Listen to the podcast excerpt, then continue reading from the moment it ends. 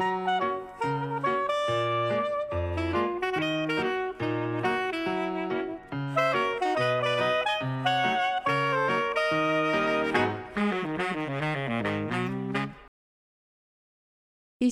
Psychobalado, un podcast pour être à la fine pointe en psychologie et en communication interpersonnelle avec les psychologues Yves Dalpé et Joanne Côté. Bonjour à tous.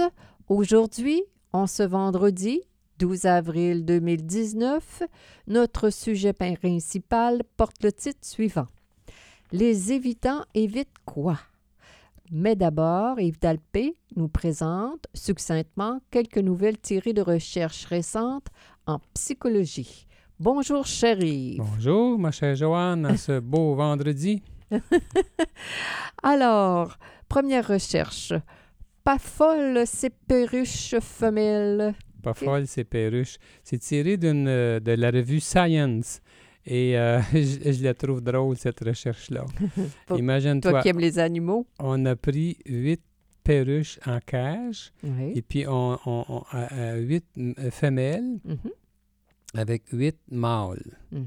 Et puis, on, on, a, on a observé avec quel mâle chacune des perruches avait l'air d'aimer être le plus. OK.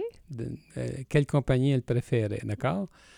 Ensuite, euh, on a euh, isolé les femelles d'un côté. Ah, On s'est occupé des, des- des mâles qui n'avaient pas été ch- choisis. Ah, il y a des, des candidats qui ont déjà été rejetés. Il, il- ouais, il y avait des... je- J'essaie de faire court, là. Oui. Alors, on, on a, on a pris les, les mâles qui avaient été qui n'avaient pas été choisis par les femelles, d'accord? Puis là, on leur a appris des trucs pour, euh, Séduire? pour non, pour, pour- écoute bien, pour euh, savoir comment avoir de la nourriture plus rapidement. Ah. Voilà, des, des trucs un petit peu plus complexes là, pour avoir euh, pour accéder à la nourriture euh, plus facilement. D'accord? Bon. Puis, alors, on a réintroduit ces mâles-là devant les femelles. On leur a fait voir Avec ces dames, avec oui. ces dames ce que ces messieurs pouvaient faire. Dorénavant. dorénavant. Puis là, on a tout mis le monde, tout le monde ensemble. Et- bien, les, les, les, petites perruches, ils ont changé de, De candidats. Ils sont allés choisir ceux qui étaient les plus intelligents. Les plus rapides à les plus, les- euh, ceux prendre qui la plus nourriture. compétents. Les plus compétents, ceux qui risquent de, de- de bien les protéger avec la- leur petite perruche. Alors, euh, c'est quand même euh, incroyable. Hein? Oui, c'est que la force de l'apprentissage, c'est- formidable. C'est une Mais belle leçon. L'attrait, c'est l'attrait Des femelles Mhm. pour les mâles plus débrouillards. Oui. C'est ça l'idée. Je ne Ouais. sais pas si ça s'est passé dans notre cas, là. C'est-à-dire les humains, hein? Oui. Alors. Peut-être un lien. Peut-être. On pourrait, on pourrait spéculer là-dessus. la prochaine recherche. On retombe rapidement sur ses pattes après une séparation. Ça, c'est vraiment intéressant. Oui, c'est, j'ai trouvé ça euh, e- exactement. J'ai trouvé ça intéressant. J'ai trouvé ce- ce- cette idée-là là, dans une, euh, la revue American Psychologist de décembre 2018. Mhm. Et c'est une, euh, c'est à l'intérieur d'un article qui est écrit sur le mariage, le divorce et le système immunitaire. Oh là là. Et, et, euh, et, euh, en, dans le relevé de la littérature, là, on, on dit que euh, les séparations, le- ce qui, ce qui- les difficultés occasionnées par la- la- les séparations et les divorces euh, ne durent longtemps que pour une minorité de personnes. En réalité, pour la majorité des gens, euh, ils vont revenir à... Leur santé va s'améliorer. Leur santé et leur bien-être Mhm. va s'améliorer assez rapidement là, après la, la séparation. Alors donc, c'est normal que ça soit difficile puis que ça ait un impact sur la santé. Mais la bonne nouvelle, c'est qu'il ne faut pas s'imaginer que, Ça va durer toujours. euh, ben, que ça que ça oui, que, c'est- que ça ne durera Ah. pas toujours. Et, mais quand même, il y a quand même une minorité pour qui c'est plus difficile, euh, Une bien minorité qui- entendu. qui, prennent plus de temps à guérir euh, au sens large du terme, autant au, au plan de la santé physique et de la santé mentale. Quand, par exemple, euh, l'homme est délaissé, quand c'est pas lui qui choisit euh, de partir, Ah, D'accord. euh, ça serait le... Le quand- scénario. ça serait c'est le cas où c'est le plus difficile. Là. Ah bon. Oui. Ah bon. Alors, l'effet dévastateur des comportements hostiles dans un couple. Toujours dans le même, euh, dans le même article, Ouais. qu'on fait le lien entre ce qui se passe euh, biologiquement et puis euh, ce qui est vécu dans le couple. Et puis, on, on aborde la question de l'hostilité dans la revue de littérature. Mhm. Et puis, euh, on, on- on identifie cette, euh, cet aspect-là, cette variable-là, l'hostilité, comme étant euh, très, euh, comme étant euh, un élément là, qui distingue bien les couples heureux des couples euh, Mm, qui ne sont pas heureux. Et euh, donc, les gens qui sont hostiles, là, quand ça, ça- quand les, les- les- dans les couples, les, les couples qui fonctionnent pas bien, l'hostilité est, est une variable majeure. Autrement dit, c'est que les, les- les- ça va mordre. là. Tu sais, quand s'il arrive un conflit, là, ils vont mordre là-dedans, puis ils vont être moins euh, tolérants, puis ils vont euh, Mhm. avoir des comportements plus euh, Négatif. n- négatifs dans le sens de l'hostilité est plus, est plus importante et Mhm. donc ça, ça se répercute euh, effectivement dans le corps Mhm. par le biais d'hormones. Les hormones euh, de stress sont engendrées et lesquelles auront des conséquences sur La santé physique. la- la santé physique par la suite. Donc, cette variable-là, l'hostilité, Ouais. j'ai trouvé que c'était intéressant. Je trouve ça là. intéressant, moi aussi.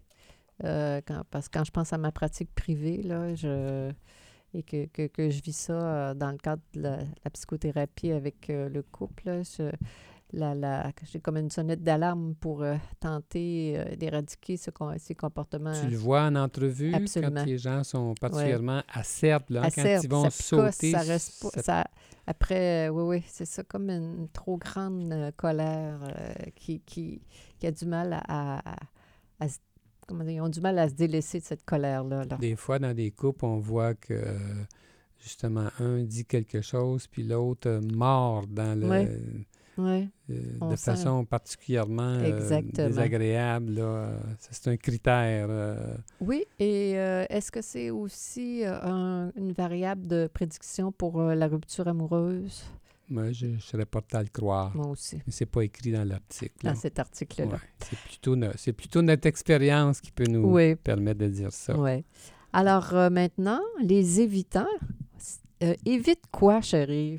Qu'est-ce qu'ils évitent, nos, nos- nos la, la personnalité évitante. hein? personnalité évitante, oui. On, a, Ben- on a tous une personnalité, hein? Eh ben, là, on se réfère au style, au trouble de personnalité style, du DSM, là, et Mhm. puis qu'on peut voir comme des styles plutôt que comme des troubles carrément. On se réfère à ça, puis on se réfère à, à- à ce que la- le trouble de personnalité qu'on appelle la personnalité évitante. Si on le résume un peu ce que c'est pour commencer, avant, de dire ce qu'ils qu'est-ce qu'ils évitent, les évitants. Si on se réfère au DSM, c'est très utile, on dit que les évitants évitent les activités qui impliquent des contacts importants avec les autres par crainte d'être critiqués, Mm. désapprouvés et rejetés. Ils s'impliquent avec quelqu'un à la condition d'être certain d'être aimé. Mhm. Même dans leurs relations intimes, ils sont réservés de peur d'être exposés à la honte et au, au ridicule. Mm. Puis dans leurs nouvelles rencontres interpersonnelles, ils sont évidemment inhibés à cause du sentiment de ne pas être à la, À la hauteur. hauteur. Ça, Mm. hein. Ils peuvent se percevoir comme incompétents, sans attrait ou inférieurs aux autres. Ben, il va de soi qu'ils sont particulièrement réticents à prendre des risques personnels et à s'engager dans de nouvelles activités pour éviter l'embarras. Alors, ils évitent quoi au juste, Joanne? Nos évitants? Nos évitants. ben, J'appelle ça, c'est comme un, un- un profond sentiment de ne pas être à la hauteur. hein. Ça- la- le contact humain induit, les nouveaux contacts humains, les nouvelles expériences in- induisent rapidement un, un inconfort qu'ils ont tendance à éviter. C'est la honte. Moi, la je honte. pense que c'est la honte. Oui. Et c- ce qu'ils évitent, c'est c'est d'avoir honte, Oui. de perdre la face, d'être mal perçu. Tu as, remarqué que les évitants sont, sont souvent sont mal à l'aise avec euh, le fait qu'ils peuvent trembler, qu'ils peuvent rougir. C'était dans la définition autrefois, la, peur de, de, rougir, c'était dans la c'était un des euh, un des critères pour déterminer si un évitant était si, si une personne était évitante, tombait dans cette catégorie-là. On l'a enlevé, je sais pas trop pourquoi, mais ça reste quand même un, indice. un indicateur. Intéressant, c'est qu'ils mm. sont inquiets de ce que les peut dégager leur corps. S'ils rougissent, les autres vont se rendre compte qu'ils ont une émotion. Mm-hmm, et ça, ça, les, ça mm. les, embarrasse au plus haut point. Mais pour eux, c'est le sens qu'ils donnent à ça, de rougir en soi. C'est comme une manifestation objective qu'ils ne sont pas à la hauteur, qu'ils sont embarrassés, qu'ils sont inquiets. Alors, ils, se sentent euh, démasqués auprès, auprès auprès d'autrui. Et, et, comme tu dis, ça, ils en ont honte, alors que rougir comme tel, euh, ça, passe, on va dire ça comme ça. Après un moment, euh, la personne a peut être impressionnée et après, euh, elle prend du confort progressivement dans, dans l'échange avec les autres et ça se passe. Je veux dire, peut-être ça serait peut-être une bonne idée de, dire qu'il ne faut pas donner trop d'importance à toutes euh, ces manifestations-là hein, pour ne pas rougir davantage ou trembler ou que le cœur débatte. Ça ne se commande pas comme ça. Hein? C'est que chez ces gens-là, ils sont foncièrement inquiets de ce qu'ils dégagent. Alors, c'est incrusté depuis longtemps, depuis qu'ils sont jeunes. Euh. Dirais-tu qu'on peut naître euh, évitant, Yves? Euh, ben, pas naître. Il n'y a aucun... Avec moi, comme je vois l'hérédité, on ne naît pas avec un trouble de personnalité. on, a une tendance, tendance absolument. qui peut se renforcer, se renforcer par, par, par le vécu par un environnement qui peut être hostile ou un environnement qui peut être stressant. Souvent, on sait que chez les évitants, quand ils étaient jeunes, ont souvent été la cible de soit de, de raillerie, de, raillerie ou de, de critique ou mm-hmm. Euh, de, personnes. Les personnes qui les entouraient autant dans leur famille, peut-être qu'à l'école, euh, mm-hmm. ont pu être euh, trop critiques à leur endroit.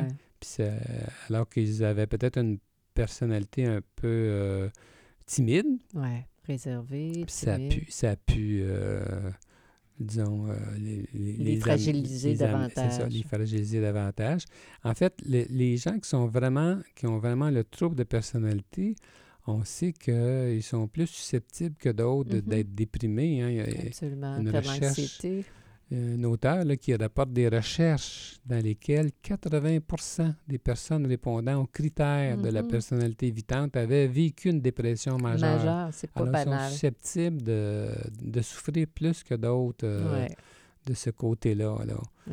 Ils ont une propension à l'anxiété, la dépression, un manque patent de confiance en eux, sont plutôt introvertis, faible sociabilité avec un mal-être général.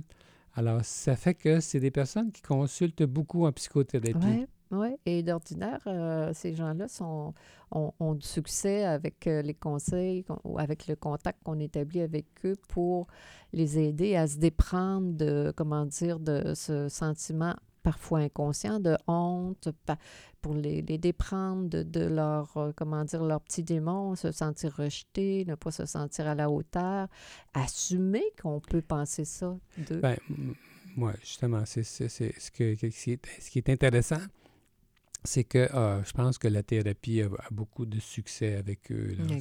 C'est des bons clients qui peuvent euh, énormément euh, progresser de ce côté-là. Alors, si on revient à ce qu'ils sont, on sait qu'ils aiment passer inaperçus hein, dans les groupes. Là, euh, c'est des gens qui ne parleront pas beaucoup parce que ça, ça, ça, ça, demande, ça leur demande beaucoup d'énergie, mais comme, comme on disait, d'être avec des, de donner leur idée, de, peur de faire la preuve à autrui qui ne sont pas intelligents, qui ne sont pas assez. Hein, en fait, c'est des grands, on peut dire que ce sont des grands timides. Autrefois, on aurait peut-être dit euh, timides. Euh, comme terme. Là.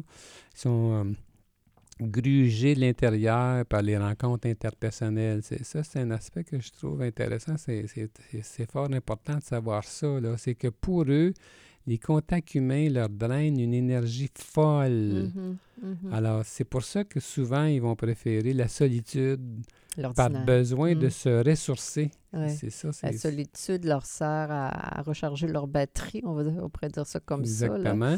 Et, et- ils peuvent même fuir euh, l'intimité avec euh, leur conjointe parce Oui. que même elles, euh, ça- même ça, ça, même si elles aiment leur épouse ou leur époux, euh, leur conjoint, conjointe, et ça leur demande de l'énergie. Ils ont du mal à assumer qu'ils sont des personnes adorables parce que c'est des gens foncièrement qui veulent bien faire les choses et, et comme tu disais tout à l'heure, sont grugés par euh, la peur euh, de ne pas y arriver, la peur euh, du rejet, la peur. Oui, mais c'est ça qui est- que, comme tu viens de dire, c'est quand même surprenant qu'ils vont garder de la distance, même avec leur conjoint, mhm, parce que ils, ils- ils sont menacés de, de- de- par l'intimité, trop grande intimité. Même le toucher peut mhm. les, les effrayer. Et puis, ça peut expliquer parfois leur faible libido. C'est des personnes qui peuvent avoir une faible libido à cause de ça. Ils, ils- ils sont, ils se tiennent sexuellement à distance pour éviter d'approfondir l'intimité amoureuse parce qu'elle est perçue comme menaçante Mm. pour eux. Ça leur demande énormément d'énergie. Euh, c'est quand même surprenant, hein? Mais, Ouais, euh, ouais. Et puis, alors, évidemment, les, les- conjoints peuvent euh, en souffrir parce qu'ils ne comprennent pas trop. Ils peuvent se sentir rejetés Mm. et euh, dé- Ouais. développer une animosité grandissante avec le temps en plus. Là, euh, Ben, parce que cette trop grande distance-là, ça envoie le message euh, que l'autre n'est pas intéressant, hein, euh, malgré eux. Par contre, ce sont des gens qui sont plutôt confortables dans leur famille. Ce sont des gens qui sont qui, qui sont qui peuvent oui, oui, qui sont confortables dans leur famille, qui sont qui sont famille, on va dire ça comme ça par rapport à so- social à l'extérieur de la Ben, famille. une- oui, une fois qu'ils ont développé de Ouais. l'intimité avec quelqu'un, c'est, avec ces gens-là qu'ils sont le plus confortables. C'est, Ouais. c'est- leur, c'est pour ça d'ailleurs qu'ils sont portés à être fidèles. Bon, ben ça, c'est une bonne nouvelle. C'est, c'est un point Oui. positif. Excepté que si ça va pas, puis qu'ils deviennent infidèles, là, ça, Là, ça, ça c'est, croule. c'est hein. très mauvais signe. Ouais, quand ces personnes-là se, se, font laisser, euh, tout, tout croule devant eux, Oui. euh, beaucoup plus que quelqu'un qui a des habiletés, qui est plus confiant au niveau euh, oui. social. C'est absolument. Justement, ils peuvent réagir plus mal que la moyenne à, de- à l'infidélité du, du conjoint ou de la conjointe parce qu'ils se Ouais. sentent un petit peu désemparés. Ils ont peur de se retrouver, justement, de retrouver le, Les malaises. leurs malaises euh, sociaux avant de- d'être en couple. Ils, avaient de la difficulté à faire des rencontres, à, Exactement. à être, à- ils avaient- de la difficulté avec la séduction, dans le fond. Et Absolument. puis, ils, sont, ils peuvent être terrorisés de, de penser que euh, ça peut. Ils peuvent reprendre le dossier où ils l'avaient laissé. hein. laissé. Alors, donc, c'est pourquoi que l'infidélité est encore plus euh, euh, difficile pour, pour, Terrifiante, pour- oui. oui, ces gens-là. Ouais. Alors, euh, toi, Yves, qu'est-ce que tu, rapidement comme ça, qu'est-ce que tu suggérerais à quelqu'un qui a tendance à être euh, plutôt timide pour prendre... Ben, si on voit- si c'est sûr, si on, si on regarde ce qu'il y a à faire, il faut penser que la plus grande erreur des évitants, c'est de chercher à éviter le plus possible les douleurs et les efforts associés aux relations humaines en privilégiant le retrait et la fuite. Donc, euh, Mhm. euh, ce qu'il faut faire, euh, ce qu'il faut conseiller aux évitants, ben, des- exactement. Ils doivent absolument s'obliger à affronter graduellement leur peur. Ils ont, euh, Graduellement, c'est très oui. important. Quand, quand on dit petit pas et petit pas, un pas à la fois, d'y aller, de s'exposer, comme on dit Oui. techniquement, à ce qui nous fait peur pour se faire la preuve que les gens qui, qui- avec qui on est, euh, ça sont bien, on, qu'on se sent de plus en plus à l'aise, que le confort qu'on peut ressentir, par exemple, au sein de notre famille, qu'on pourrait aussi ressentir un, un espèce de confort avec euh, des étrangers. Ben, moi, moi, euh, même, euh, j'ai souvent l'idée que ces personnes-là peuvent accroître considérablement leur puissance personnelle Mhm. si elles osent sortir de leur zone de confort. C'est comme ça que je le vois. Ça va aussi loin que ça. Euh, c'est-. On peut le voir de façon positive, autrement dit. Puis, euh, alors, moi, je, conseiller des fois à des clients de, de s'habituer de parler à un ami. Parce que souvent, les évitants n'ont pas d'amis intimes à qui ils se confient. Ah Ils ne veulent pas justement montrer leur, vulnéra- leur vulnérabilité. Ils évitent l'intimité, Oui. même au niveau de la confidence. Puis c'est alors s'habituer donc parler à un ami, se faire un ami, se faire un confident, et puis avec cette personne-là, euh, ça peut être le conjoint, là, euh, aborder différents embarras relationnels que la personne peut vivre dans le quotidien, Mhm. et puis donc euh, parler de ça avec ce- ce- soit le conjoint ou un autre ami confident, pour, pour pouvoir décanter tout ça, puis voir... euh, confronter ça, leur peur à quelqu'un qui- qu'ils estiment. Là.